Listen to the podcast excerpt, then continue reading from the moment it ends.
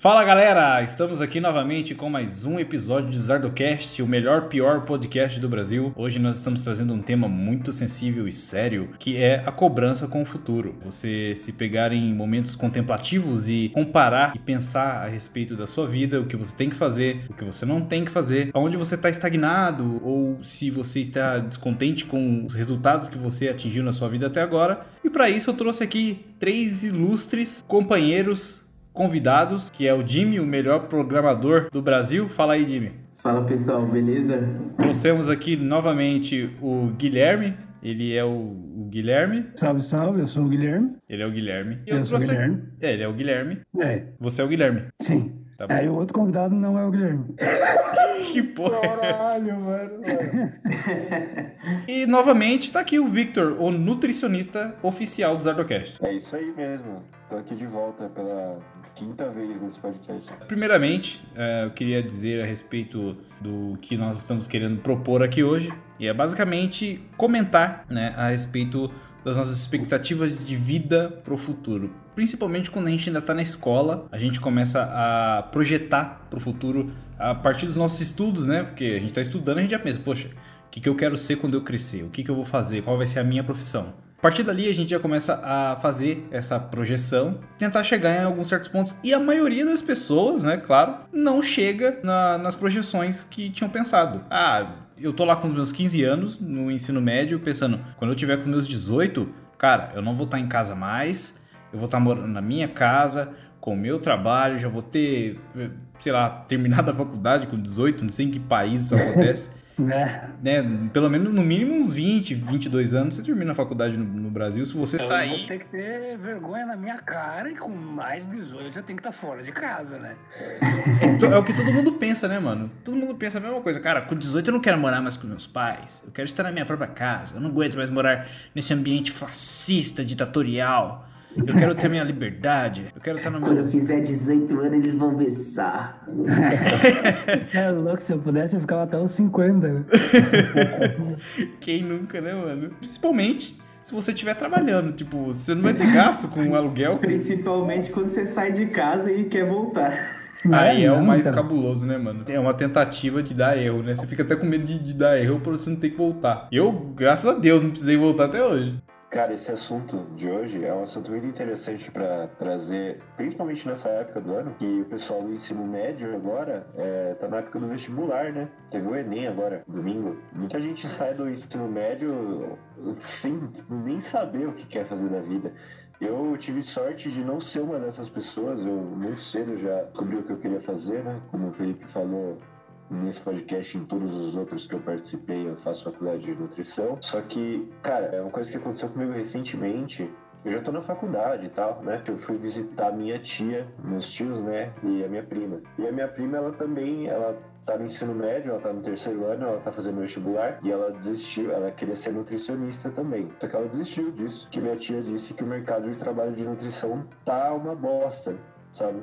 Eu não sei o quanto isso é verdade, é, inclusive não é o que eu escuto quando os meus professores estão falando, mas a minha tia disse isso e eu senti, sabe? Senti na pele o negócio do que ela disse. Eu falei, porra, meu, e aí, tá ligado? É meio tenso. É um negócio. Eu, eu me cobro, já me cobro muito já, sabe? E aí eu vi um negócio desse de alguém da família é foda. Essas cobranças, quando vem de alguém da família, acho que é pior ainda, né, cara? Com certeza. Ah, com certeza. Eu passei boa parte da minha vida sendo cobrado quanto a isso. Eu comecei eu tive a sorte aí que nem o, o Victor falou. Na boa parte da minha infância eu já sabia o que, que eu iria fazer quando eu terminasse o ensino médio, né? Mexer com o sistema, mexer com software. Meu pai, ele tinha uma cobrança muito pesada em mim sobre esse meu futuro, minha família toda, na verdade. E quando eu, eu larguei a faculdade para começar a empreender, foi um choque na família. Todo mundo foi contra. Todo mundo querendo que eu abandonasse essa história, que não sei o quê, que empreender no Brasil é difícil, que eu tinha que entrar numa empresa grande, consolidada, para poder ser um bom funcionário e ter uma previdência, é uma previdência pública boa para poder me aposentar mais cedo e tal, tal, tal. Boa parte da minha vida foi assim, nesse sofrimento. É, eu tenho, tenho alguns amigos que, tipo, tem uns pais que investiram nessas carreiras em empresas grandes e tal, e eles até que deram certo, sabe? Só que eu não. Assim, eu, por exemplo, eu tenho, eu posso pegar de exemplo o pai, o pai da minha namorada, por exemplo. Ele queria muito ser arquiteto. Só que acabou que ele não, não conseguiu seguir porque muita cobrança atualmente, não atualmente, né? Mas antigamente homem era mal visto quando se tratava de arquitetura, porque isso é coisa de mulher. Hoje em dia nem tanto, mas antigamente ele não fez porque os pais, a família dele, eu acho, não deixou. Posso estar falando merda também, mas pelo que a minha namorada me contou a história, foi isso que aconteceu. E é que nem eu falei, cara, quando vem da família, quando vem de alguém da família, esse é, é meio que porra, sabe? A família é meio que o lugar onde você de espera. água fria, né? É, é, é onde você espera conforto, tá ligado? E aí alguém vem lá e te dá uma dessa, é sem graça. É, na, minha, na minha família, pelo menos, assim, não teve, não existiu essa cobrança, porque a minha família era, é muito pobre, né? Então a gente tinha que estudar, passar, fazer o mínimo e viver, tá ligado? Não tinha aspiração a nada. Na, na minha família, e em particular, não tinha ambição de, por exemplo, não, você tem que ser um bom advogado, eu quero que você seja um, um- ótimo engenheiro civil, ou eu quero, eu quero te ver, sei lá, um dia como um grande médico. Tipo, era tudo no automático na minha família, sabe? Não tinha essas aspirações. Eu, né, fui um dos primeiros filhos, né, entre os meus irmãos a atingir um curso superior. Então, não tinha essa cultura ali no, ambiente familiar de não, vocês têm que terminar a escola e correr para a faculdade, porque eu quero vocês formados até tal idade e tal, porque a gente estava com problemas muito mais significativos no momento do que ficar pensando nesse tipo de coisa, sabe? A gente tava tentando sobreviver. Então não tinha essa cobrança. O que que acontecia na minha família, basicamente, em relação a mim e aos meus irmãos, era a gente ficar se comparando com a vida dos outros. A gente tinha vizinhos na rua mesmo que, por exemplo, já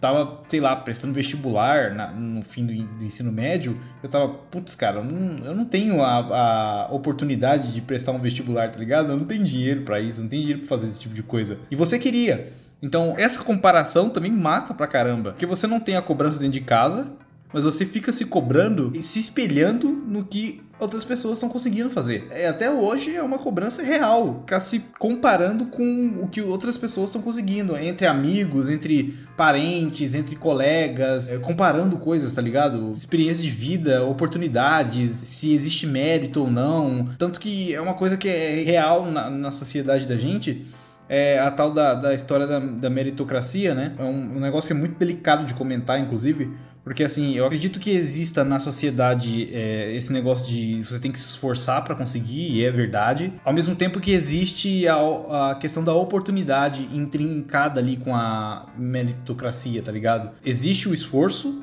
mas existe a oportunidade também. Porque, por exemplo, vamos supor, todo mundo fala, não, Pra você conseguir ser um bom jogador, você tem que jogar bem, você tem que se esforçar pra jogar. Mas a oportunidade é o meio que você tem pra poder se esforçar. Por exemplo, você tem que ser um bom jogador se você se esforçar pra jogar. Mas e o meio que eu tenho pra jogar? Qual que é? Onde que eu consegui? Eu consigo me esforçar sem ter um meio de esforço? Muita gente não tem acesso a, por exemplo, sei lá, dinheiro para poder pagar uma faculdade ou poder pagar cursos ou, ou não consegue ter oportunidade de emprego mais jovens para poder conseguir pagar um curso para poder se esforçar no curso, tá ligado? Vocês estão pegando meu raciocínio? Tá Sim, ligado? sim, sim. Sim, sim. Então, é é uma coisa que era muito enraizada lá na minha infância, na minha adolescência, que, tipo, tinha a vontade, só não tinha o meio, tá ligado? Não E tinha. acaba te refletindo até hoje, né? Algumas crenças limitantes, né, Felipe? É, exatamente, porque, por exemplo, é, eu tenho. Eu posso me esforçar, mas eu não tenho o meio para eu poder aplicar o meu esforço, entendeu? Muitas coisas eu conquistei ao longo dos anos. É difícil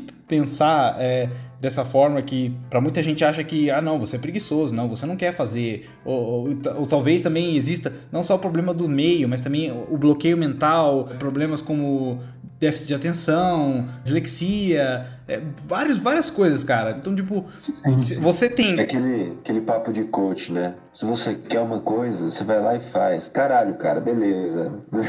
Se É, fosse não. assim, né? Se fosse assim, tá ligado? É que existem, acho que existem várias realidades que tem que ser consideradas, né, mano? Isso que você tá falando da questão de, da, da meritocracia e tal, que nem você usou o exemplo do jogador, é um baita exemplo a ser usado, porque tem realmente cara que tem muito mais facilidade para que isso aconteça. E nesse meio, principalmente, se na época, se não tivesse alguém que investisse no teu talento, digamos assim, entre aspas, era muito difícil de dar certo, porque você tinha que é, é, é deixar muita coisa para trás. Então, na maioria das vezes, você pegava um cara, por exemplo, isso eu tô falando em, em uma das realidades, tá? Existem várias né, nesse meio, como em todos os outros meios. Né? Mas, digamos assim, você pensa, pô, eu jogo pra caralho, mas pra eu ter uma chance, eu vou ter que, sei lá, é, eu sou daqui do Rio Grande do Sul, né? Ah, vou ter que ir pra Santos para poder fazer um teste no time para ver se vai dar certo. Pô, eu vou gastar dinheiro da passagem, eu vou gastar dinheiro de hospedagem, eu vou gastar dinheiro daquilo e a minha mãe tá aqui passando, passando fome, tá ligado? Aí o cara pensa, pô, eu vou realmente arriscar esse bagulho? Então depende muito da, da realidade em que o cara tá vivendo no momento, né? É, então.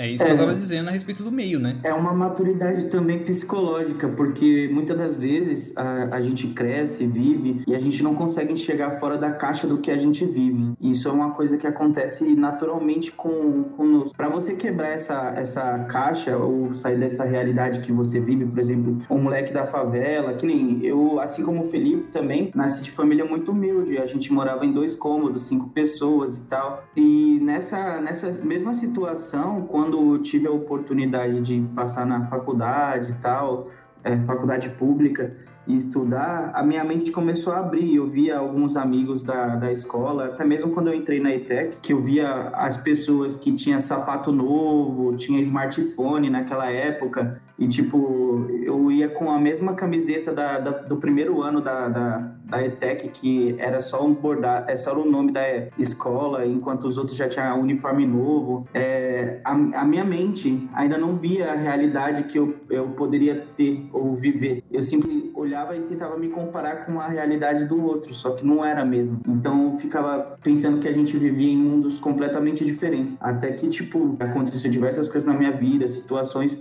onde que eu pude ter oportunidades de, de sair dessa mentalidade e, e, buscar uma outra forma de mudar a minha realidade. E tudo isso foi por conta de, de vivências mesmo. É, então, ao longo do tempo você adquiriu os meios, né? Por exemplo, é, você, fez, você fez contatos, esses contatos conseguiram proporcionar os meios para você, para você aplicar o esforço que você tem de sair dessa realidade. Porque a mentalidade você tem, e eu te conheço, eu sei que você tem. Sua cabeça é outro nível, cara. Então, tipo, se você tem o um meio de aplicar toda essa sabedoria e esforço que você tem, é muito mais tranquilo. Agora, que nem a gente estava comentando agora há pouco, uma pessoa que vem da favela, ela não tem esses meios, ela não tem subsídio para isso, ela não tem incentivo. Tem muita gente que está na favela que pensa milhões de anos no futuro. Por exemplo, o cara está em 2077, mas ele não tem como ele aplicar isso, tá ligado? Poucas pessoas que, que vêm dessas realidades, elas não conseguem aplicar é, é, esse interesse que elas têm de, de, de conseguir atingir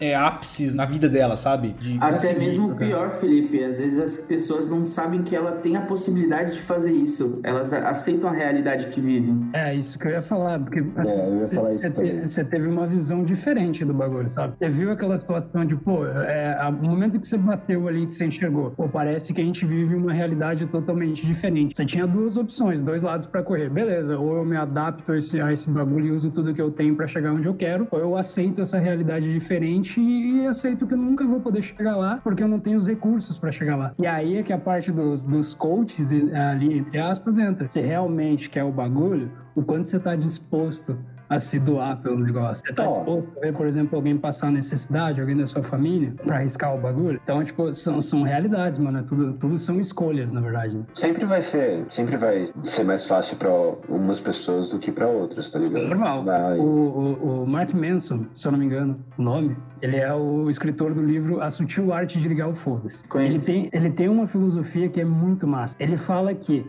a vida é como se fosse um jogo de pôquer. Algumas pessoas sai com cartas ruins, algumas pessoas saem com cartas boas. Um cara sai com um par de valetes, um cara sai com quatro e um as. Mas no poker, o que, que define se o cara vai ganhar o jogo? É as escolhas que ele faz durante o jogo e não as cartas que ele recebeu no início do jogo. O cara é, não tem tanto recurso para chegar onde ele quer, não significa que o cara que tem mais recurso vai chegar. O que define é as escolhas que ele vai fazer, as escolhas que os dois vão fazer e não só não. os recursos que eles têm. Mas é... que isso facilita, pô, com certeza facilita, não tem como discutir. Né? Albert Einstein dizia, né, não importa o que a vida fez de você, em sim o que você vai fazer do que a vida fez de você. É, então, exatamente. Essa analogia do poker é interessante, né, porque, pô, poker é um jogo de apostas, né? Se você for colocar isso em comparação com a vida mesmo. Isso, exatamente. Então. É interessante. E a analogia das cartas, né? Que ele falou. Você começa com uma mão, tá ligado? Ela é sorteada para você. Quem tem cartas Isso. boas, quem, tem, quem começa com cartas boas, você já subentende que são pessoas privilegiadas, que elas já têm acesso aos meios, elas já têm é, dinheiro ou pessoas que conhecem pessoas, ou seja, elas têm acesso, e pessoas que começam com cartas ruins, assim, por assim dizer, entre aspas, é, elas são pessoas que não são privilegiadas, são pessoas que nascem em situações mais difíceis e tudo mais. E como foi falado, é o negócio é como você vai jogar as suas cartas. Porque às É, vezes, então. se você for bom, Você ser ainda pode bom. ganhar o jogo também. É, você pode ganhar Claro, o jogo, exatamente, é você pode blefar, você pode, sei lá. O esquema é, você tem cartas, você tem que usar. Muita gente que joga com as cartas, nasce com, né, as cartas ruins na mão, elas vão perder o jogo, obviamente, né? Porque, né, não tem como ganhar. E muita gente que acorda já com as cartas boas, vão se ferrar também, porque não sabe jogar com as oportunidades que tem. Tá na mão e joga Uhum. fora.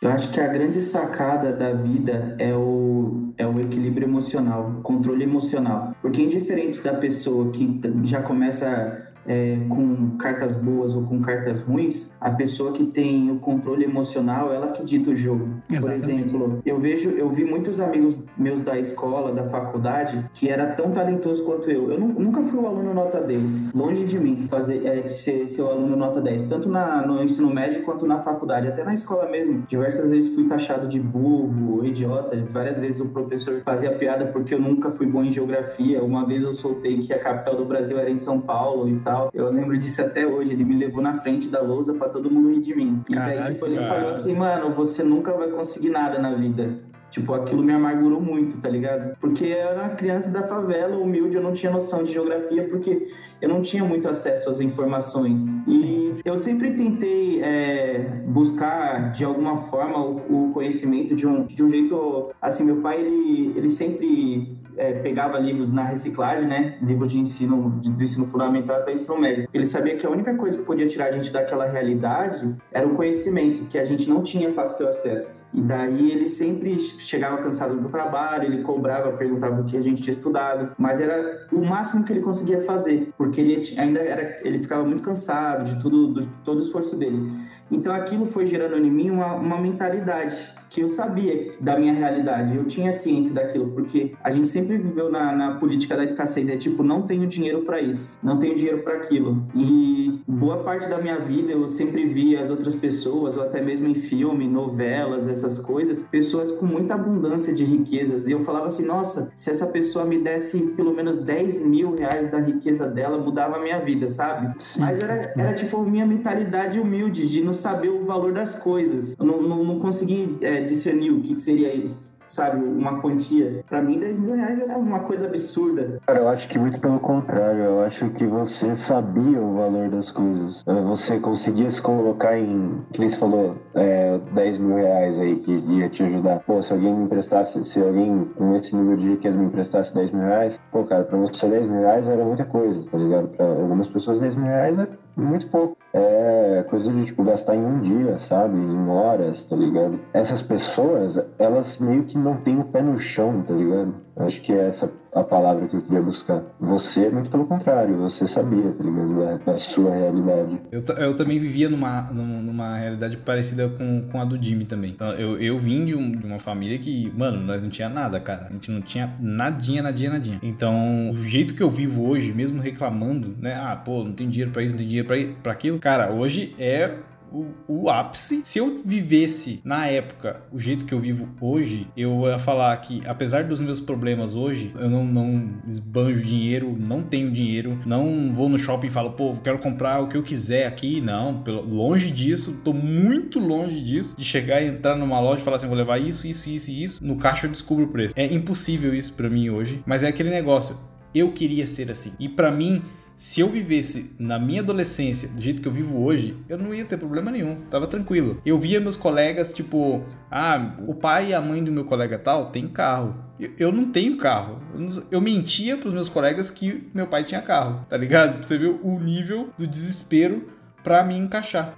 E, e, inclusive, Não, lembrando disso até, que volta no, no principal ponto do, do nosso episódio de hoje. Porque assim, quando eu penso no jeito que eu mentia pra me encaixar na adolescência, por exemplo, do lado da minha casa tinha sempre um palio estacionado. Eu falava que o palio era do meu pai. O palio não era do meu pai, era do cara que deixava na clínica do lado de casa ali. Meus colegas acreditavam, falavam, pô, mas eu nunca vi teu pai dirigindo. Eu falei, ah, não, é que a gasolina é cara, tal, não sei o que, deixa o carro lá, tal. E eu, eu pensava, é cara, é, eu, e eu pensava, quando eu for adulto, cara, eu não vou estar nessa situação mais. Eu não quero mais estar vivendo essa vida, tá ligado? Eu, quando eu tiver 25 anos, eu quero ter o meu carro, a minha casa e eu vou estar. Tipo, comendo o que eu quiser. Eu vou ter passatempo no meu armário. Eu vou ter Danone na minha geladeira. Era isso que eu, que, eu- que eu pensava quando eu tinha, sei lá, 14, 15 anos. E você imagina a, a mente da, da pessoa? Pode crer. É, é absurdo, cara. Aí a partir desse momento você começa a se cobrar. Só que aí, né, tem várias reviravoltas na vida, várias coisas acontecem, nem tudo sai do jeito que a gente planeja. Aí chega num ponto que tá hoje, você tá continuando a pensar, poxa, eu tenho que fazer uma coisa pro final do ano, eu tenho tanto na minha conta, eu preciso pagar tanto de não sei o que. Quando é que eu vou sair disso, tá ligado? Quando é que eu vou melhorar? Quando é que eu vou ganhar mais? Quando é que eu vou atingir os objetivos que eu tinha, que eu falava que eu ia conseguir na adolescência, quando eu tava começando a querer entrar na faculdade, sabe? É, Atingir esses meios de novo. E, então, é, são projeções que amarram tudo, sabe? Oportunidade, experiência, é, vivência, é, mistura um monte de coisa. Aí chega numa certa idade, por exemplo, ah, eu tô beirando os 30 já. É difícil acreditar, tá? Que eu tenho 30, né? Você sabe como é que é, né? Ah, tá, tá, tá, tá. Não tá passando do limite. Corta o áudio dele aí. Mas eu que edito, cara.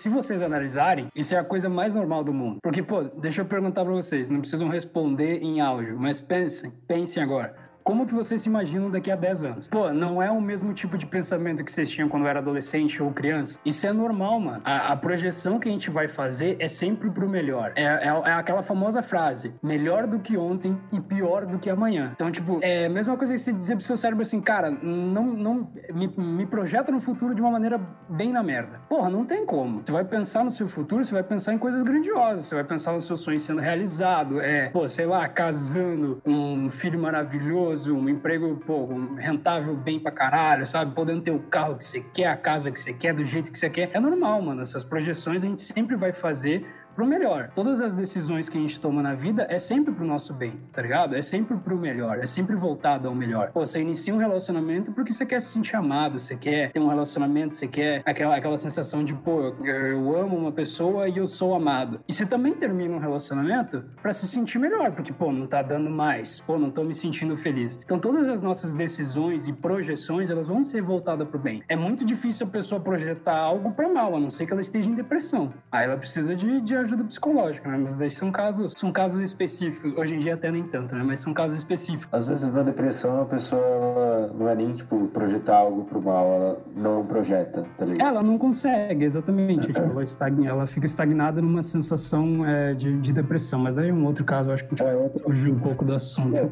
Isso aí é tema pra outro Mas- episódio até. Esse negócio aí da comparação, que é o principal tema do podcast, que nem o Jimmy que falou, né? Do, dessa questão da rede social. Foi, foi, foi. Primeiramente, a gente segue as pessoas que a gente se espelha, ah, fora os nossos amigos, né? Por exemplo, eu sigo o pessoal da nutrição, o pessoal da musculação, os caras que se deram bem com isso, tá ligado? E eu olho e falo, eu vou ser igual a esses caras. Um dia eu vou ser igual a esses caras. Tô nos meus 20 anos, com os meus 26, 27, 30 anos, eu vou estar igual a esses caras, entendeu? É isso que eu quero. E assim, só que aí que vem o negócio da comparação. Beleza, eu me espelho, me espelho nesses caras, mas eu fico me comparando, falo, "Bom, porra, eu, eu não sou assim, eu tenho que ser assim, que não sei o quê, que pra chegar onde esses caras chegaram eu tenho que fazer tal coisa. Cara, acho que isso daí é muito perigoso, na verdade, sabe? Acaba pensando que a vida é uma corrida, né? Que você tá competindo com os outros pra ver quem que vai chegar primeiro em alguma coisa. Exatamente. então, E não eu pra acho- assim. Já, Eu já acho- gera ansiedade, né? É, eu não acho era pra que- assim, era pra eu me espelhar mesmo nessas pessoas. Eu falar, cara, eu vou ser igual a esse cara. Vou me dar, vou, vou me dar melhor que esse cara, sabe? Vou, vou ficar igual a ele. Não que eu queira ser melhor que alguém, não é isso, mas enfim. Sim, sim, sim. Chegar onde Uma ele chegou, cara. lição, uma lição da vida que eu aprendi que eu tinha um ego muito pesado assim quanto a essas coisas, é, até mesmo eu percebia que era um pouco de inveja de algumas pessoas, mas teve uma lição que eu aprendi com o Primo Rico, que ele falou assim que você nunca deve ter inveja ou debochar de alguém chegou onde que você quer chegar. E quando eu aprendi isso, foi muito libertador para mim, porque eu via alguns caras que tipo tava decolando, fazendo dinheiro e eu ficava meio que zombando. Depois comecei a olhar assim, mano, mas peraí, o que, que esse cara fez para conseguir que eu não tô conseguindo, tá ligado? Aí eu começava a admirar, porque o cara, mesmo fazendo algumas coisas que eu não concordava com a visão dele, o cara tinha estratégia, tinha visão, tinha disciplina, coisas que eu precisava ter para atingir os meus objetivos, tá ligado? Algumas pessoas, cara, elas apelam para, por exemplo, gente que cresce na internet, né? É uma coisa que eu quero bastante, uma coisa que o Felipe quer bastante, o Guilherme quer, quis, enfim. Esse pessoal da internet, por exemplo, acabam, alguns acabam optando por uma saída mais fácil, sabe? Uma forma de fazer um conteúdo mais fácil que, querendo ou não, pode dar certo para eles, sabe? E aí você vai lá e zomba dos caras, mas a verdade é que esses caras foram muito inteligentes, velho. É, é, gente, enquanto a gente tava, enquanto a gente tava criticando, eles estavam lá e fazendo, né? Pois é, eu vou citar um exemplo bobo aqui. O Felipe Neto. O cara teve a época dele lá, dos, dos vlogs e tal, é, que ele fazia o Não Faz Sentido. Deu super certo. Beleza. Aí ele sumiu por um tempo tempo, aí ele voltou, aí ele sumiu por um tempo, aí ele voltou, aí ele sumiu por um tempo, aí ele voltou, e quando ele voltou, ele voltou fazendo conteúdo pra criança, e velho. Não, todas as vezes tá que ele sumiu agora. e voltou, ele voltou com uma personalidade diferente, é, ele é o fragmentado. É. Uns minutos atrás, quando o Victor tava falando a respeito do pessoal da nutrição, eu acho que você se basear em pessoas para você construir né, as suas metas é até interessante, porque você pensa, pô, você usa essas pessoas como uma fonte de inspiração para onde você quer chegar. É, o problema é quando você acha que você tem os mesmos as mesmas capacidades, sabe? Às vezes você tem capacidades superiores, mas às vezes aquela pessoa isso, teve uma isso. oportunidade diferente, ela teve ideias diferentes, ela tem uma cabeça diferente. Então, ah, você usar algumas pessoas como escada, assim, moral, ah, ah, é lá, intelectual, para poder criar né, os seus patamares de onde você quer chegar, é meio complicado, sabe? Mas de certa forma é interessante ao mesmo tempo que é perigoso. Porque você fala, pô, eu tenho 25 anos agora, igual aquele cara tinha 25 anos 5 anos atrás, e eu não tô no mesmo patamar que ele. Lógico, você não é ele. E como o Victor mesmo disse, tem gente que apela para alguns meios, né, de atingir as coisas fáceis, sacrificam o seu conteúdo e etc, etc e tal, mas tá fazendo, tá ligado? Tá fazendo, tá tacando foda-se. O negócio é entrar o caixa no começo do mês. Trou a dinheiro. é que não tá errado, tá ligado? Não tá não errado. Tá errado o conteúdo da pessoa tá uma bosta. Errado mano. Errado é tá a gente com dinheiro, pouco dinheiro na conta, mano. Fudido aí. Errado, vendendo tá, é. pra comprar. Isso tá errado, velho. É, é, isso, tá, errado. tá errado mesmo. O negócio é, se você tem o meio, apela, sabe? Tem gente que vai julgar, vai. Ah, seu conteúdo tá um lixo. Tá, tá um lixo. Tá, tá um lixo, tá um ah, lixo mesmo. O, o, mas, o, é, mas tem gente que faz, os caras não estão nem aí, brother. É, não, o, que eu falei, tipo assim, que nem você tava argumentando, eu falei que é errado, eu falei que é errado,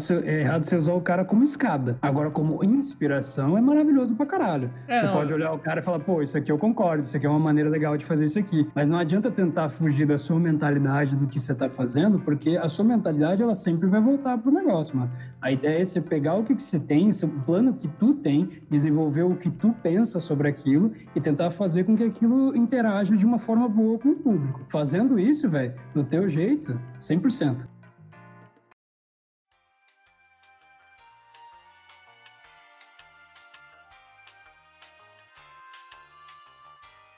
Então, né, é, voltando a falar da questão de cobrança, né, de autocobrança. Eu acredito que toda, toda autocobrança, ela tem um, um ponto que é saudável, mas é, a gente tem que ter estratégias para que não torne isso uma doença, porque pode se tornar ansiedade, algum tipo de, de síndrome, que nem hoje é uma síndrome muito, é, muito conhecida chamada síndrome do pensamento acelerado, não sei se vocês já ouviram falar, que é quando a pessoa... Sim, sim. Sim, Augusto Cury fala bastante disso, que você tá fazendo as coisas, mas você não tá vivendo o momento, você tá sempre pensando no, no futuro, sempre pensando no que vai acontecer, Putz, e você não consegue viver aquilo, porque você acha que você tá para trás, você acha que não sei o quê, e você acaba para não viver naquele seu momento. Às vezes você tá num momento de família, num momento legal com seus amigos, e você tá ali no corpo, mas na mente tá bem longe daquele lugar. É, ansiedade, como enfrentar o mal do século. É, do Augusto Cury, que, eu, que você tá falando. Eu acredito que a questão da, da pessoa, ela sair da realidade que ela tá e começar a, a desfrutar e planejar pro futuro dela, são pequenas atitudes que ela tem que começar a tomar agora que vão ter impactos muito maiores lá na frente. Por exemplo,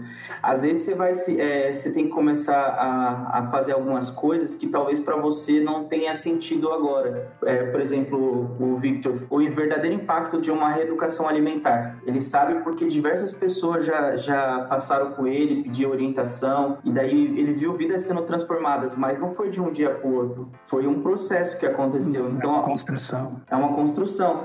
Então, a, a pessoa que está passando por algum tipo de dificuldade agora, alguma situação, para ela mudar a realidade dela, não vai ser de uma hora para outra. E, e, outra, se a pessoa conseguir mudar a realidade de uma hora para outra, sei lá, ganhando na loteria, por exemplo, a vida dela não vai mudar, ela só vai ter um problema maior. Porque ela não ela vai ter não... nem noção do que aconteceu, né? Exato, ela não vai ter vivido o processo para saber valorizar aquilo que aconteceu na vida dela. Exatamente. Se eu não me engano, o Primo Rico ele fala sobre isso. Você mencionou o Primo Rico um tempo atrás. Isso. Ele fala sobre isso em, algum, em alguma entrevista que ele deu, não tenho certeza. Ele, ele menciona que alguém que tem a vida mudada do dia para noite, ela não consegue acompanhar o, essa mudança, né? Porque é um processo e quando não há um processo, ela não acompanha, ela não entende, ela não, não funciona junto com o que está acontecendo, entendeu? Não, o seu é cérebro nem... não compreende. É, é que nem ganhar. Cara, imagina você ganhei na loteria, tá ligado? Nada. Aqui. 300 milhões. Imagina, cara, o que, que você faz? Mano, eu até sei, vocês podem virar e falar, pô, eu vou fazer, vou fazer tal coisa, vou comprar tal coisa. Mano, você não sabe o que você ia fazer, velho. tá ligado? É verdade. E, mas isso aí é uma questão que, tipo, atinge quem? Qual parcela da, qual parcela da, da sociedade consegue ganhar na loteria de um dia pro outro? Mas, Felipe, o problema é que todo mundo acredita que pode ganhar. Eu sei. E mesmo assim, eles não fazem nada para mudar a realidade porque acham que a sorte ou acaso transforma a vida e fica esperando um milagre, tá ligado? Sim, mas nesse caso, essas pessoas que ficam esperando esse acaso todo, às vezes elas estão numa situação de tão, tão merda que elas não conseguem nem pensar numa saída, tá ligado? Elas esperam que vai cair, cair do céu mesmo. Isso é claro, tem gente que. É, tem gente que tá acomodada, tá ligado? É, acontece, cara. E tem gente que é, que é bem de vida que tá acomodado e gente que é mal de vida porque ficou acomodado demais. Mas tem muita gente que fica esperando um milagre. É, o cara lê o livro da lei da atração até ele ponta a cabeça e Exatamente. Caraca, ó. Só que, Tese. Só que eu, se eu fosse o cara, tacaria fogo nesse livro e leria dois livros que acho que teria mais impacto na vida. Um é O Poder do Hábito e o segundo é Arrume Sua Cama. Mindset. Mindset. Fenomenal. É sensacional, velho. Cara, é, acho que o principal de tudo de comparação, que é, que é para entender, que foi uma coisa que para mim me ajudou muito a, a, entender esse problema, é que na maioria das vezes o problema da comparação é a visão utópica se comparar em si, que nem o, o Jimmy falou no início, não é ruim. Você precisa dessa comparação para saber, tipo, qual nível que você tem que setar e qual nível que você quer chegar. Como ele citou também no início, é o equilíbrio que você precisa buscar nisso. para não ser uma coisa que, que seja uma doença e, e para que seja uma coisa que te ajude, te, te consiga é, perceber essa diferença. Um exemplo bem legal de comparação, eu vou citar uma banda de rock, porque, né, enfim, eu tenho uma banda de rock, então eu preciso citar uma banda de rock. Porque vocês conhecem é, o Metallica e o Megadeth, né? Nunca Sim, claro. Eu nunca ouvi falar, cara. Tá, ok. Desculpa. Então, sabe o Dave Mustaine, por exemplo? O Dave Mustaine tem o seu, a sua bandinha chamada Megadeth, bandinha de garagem de cagada, né? O Dave Mustaine ele se sente o cara mais fracassado do mundo, porque ele não é melhor que o Metallica. Agora você pega uma banda underground e fala pro cara, ó, vou te dar todos os fãs do Megadeth. Obrigado, Deus. Ah, é, então, a nível de comparação, o Dave Mustaine se sente um lixo porque ele não é melhor que o Metallica e nem maior que o Metallica. Melhor eu não vou usar, mas maior em questão de, de, de fama e de grana. Certo. Tá. Agora, Pra mim, por exemplo, que tem uma banda underground e olha o Megadeth, o Dave Mustaine pra mim é um deus. Então essa, essa comparação ela nunca para, velho. ela sempre vai existir alguém maior. E por isso que a comparação ela, ela é tão perigosa. Porque você olha um cara na, na, rede social que tem uma vida perfeita, que não sei o quê, é o que ele quer te mostrar, não o que ele realmente é. Então, se, com, se compara ao momento que você tá, é óbvio que vai parecer que ele tá melhor, vai parecer que ele tem mais dinheiro, vai parecer que ele é mais feliz, vai parecer que ele já conquistou tudo que ele quer conquistar, quando na real, às vezes você vai conversar com esse cara, ele ainda tem muito mais planos. Ou ele se sente triste porque ele vê um outro cara que conquistou muito mais do que ele. Então, o, o principal, eu acho que disso da comparação é cuidar para que não seja para si mesmo é algo que, que se torne uma doença. Então, é, é buscar o autoconhecimento, por exemplo, para esse tipo de coisa, é o melhor que você pode fazer, velho. Porque você começa a desenvolver a, a sua crença sobre situações, a sua, a sua visão sobre uma situação. Ah, qual é a melhor maneira que pra ti vai ser melhor de sair daquela situação. Um vídeo que eu indico pra caralho desse assunto é do Epifania Experiência, que é óbvio que você se importa com o que os outros pensam. É. é. Esse é o título do vídeo. Só assiste vai mudar totalmente a maneira de você pensar sobre as coisas. Eu tô curioso pra caralho pra ver. Pra esse, é, agora eu quero ver isso daí também. Mano, esse vídeo é maravilhoso. Ele vai girar uma chave na sua cabeça de uma forma absurda. Eu já tinha lido sobre isso, já tinha conversado com outro amigo sobre isso, mas como é o cérebro humano, a gente esquece das coisas. E a gente precisa ficar revendo, revendo, revendo até martelar. É, e uma das coisas que a gente sempre faz, né, é fazer coisa que a gente não gosta para agradar a pessoa que a gente nem, nem tem interesse em, em conhecer, né? Tipo, ah, não. Ele fala sobre isso no vídeo. E até que você eu tava falando. a frase, né? A frase é: Eu faço coisa que eu não quero para agradar a pessoa que nem eu gosto. É, isso daí ela é do, do Clube da Luta, né? Opa, falei. Meu Deus.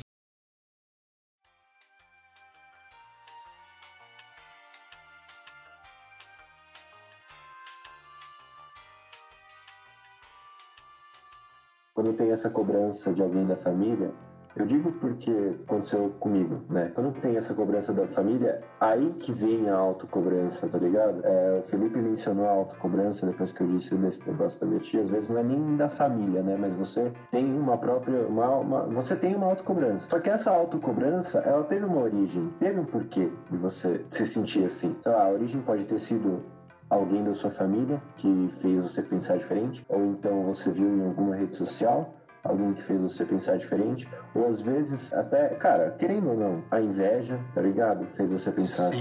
assim, enfim né? Mano, é, é, é, inegável isso. A sua família, ela tem um poder de... de é, como, é, como é a palavra? Pô, de, ela tem um poder de influência. Sua mente, né? De, de influência. De influência na sua criação, no seu mapa mental, que é absurdo. Por exemplo... Inclusive, a gente busca... Quando a família não traz essa influência, a gente procura influência em outros lugares. Nos outros, isso, pessoas, na rua, exatamente. Na rua, na, no, no, Instagram, tá ligado? É, hoje é pior porque é, é Instagram, tá ligado? Por é. exemplo, antigamente você, pô, Felipe Neto.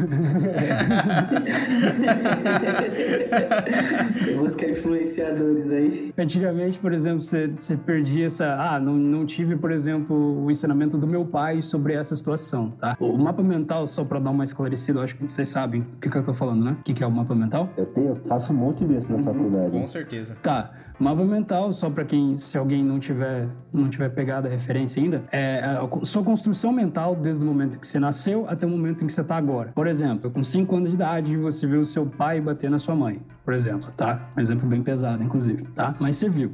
Então você tem duas opções aqui.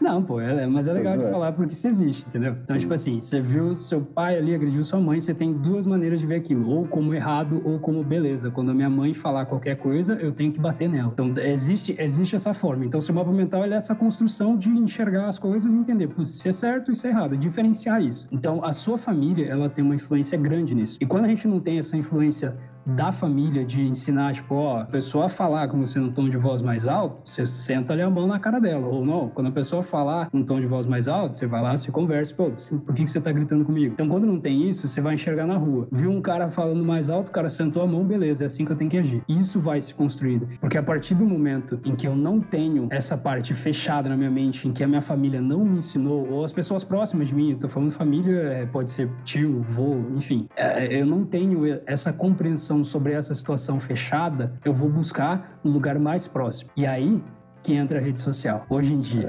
É, esse é o problema. Esse, por isso que eu, que eu falo pra caramba que eu tenho medo demais, cara, das redes sociais. Porque eu vejo muito isso uh, aqui dentro de casa, a influência disso. Eu vejo como isso transforma as pessoas. É complicado. É, foi o que eu falei no começo. É, dentro da minha casa eu não tinha nenhum parâmetro. Aí quando você é. não tem dentro da sua casa esse parâmetro, você busca. Eu busquei nos vizinhos, busquei no vizinho que tinha da esquina ali. Por exemplo, quando eu morava em Minas, o vizinho da esquina ele era muito pobre. No passado, antes de eu morar lá e ter ele como vizinho, ele era muito pobre.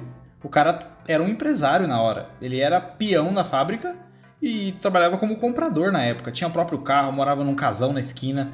Eu falava, porra, por que, que meu pai não é assim, mano? Por que, que não faz essas coisas, tá ligado? Oh, foi bom você comentar sobre pai, porque eu acho que um divisor de águas na minha vida, que quebrou muitos paradigmas, foi porque eu tive a oportunidade de ter dois pais. É muito parecido com o Roberto Kiyosaki, né? Que fala que teve dois pais. Eu tive meu pai biológico e também tive meu, meu pai, assim, de ensinamentos, né? De vida. Que o Felipe teve o prazer de conhecer, que é um amigo nosso aí do trabalho, que ele me ensinou muito sobre negócio negócios, sobre dinheiro, como que funciona as empresas e tal. Ele é um grande empresário, mais de 35 anos aí de, de carreira de empresário, e ele foi meu segundo pai, que ele me ensinava dia a dia muitas coisas que hoje eu carrego para a vida toda.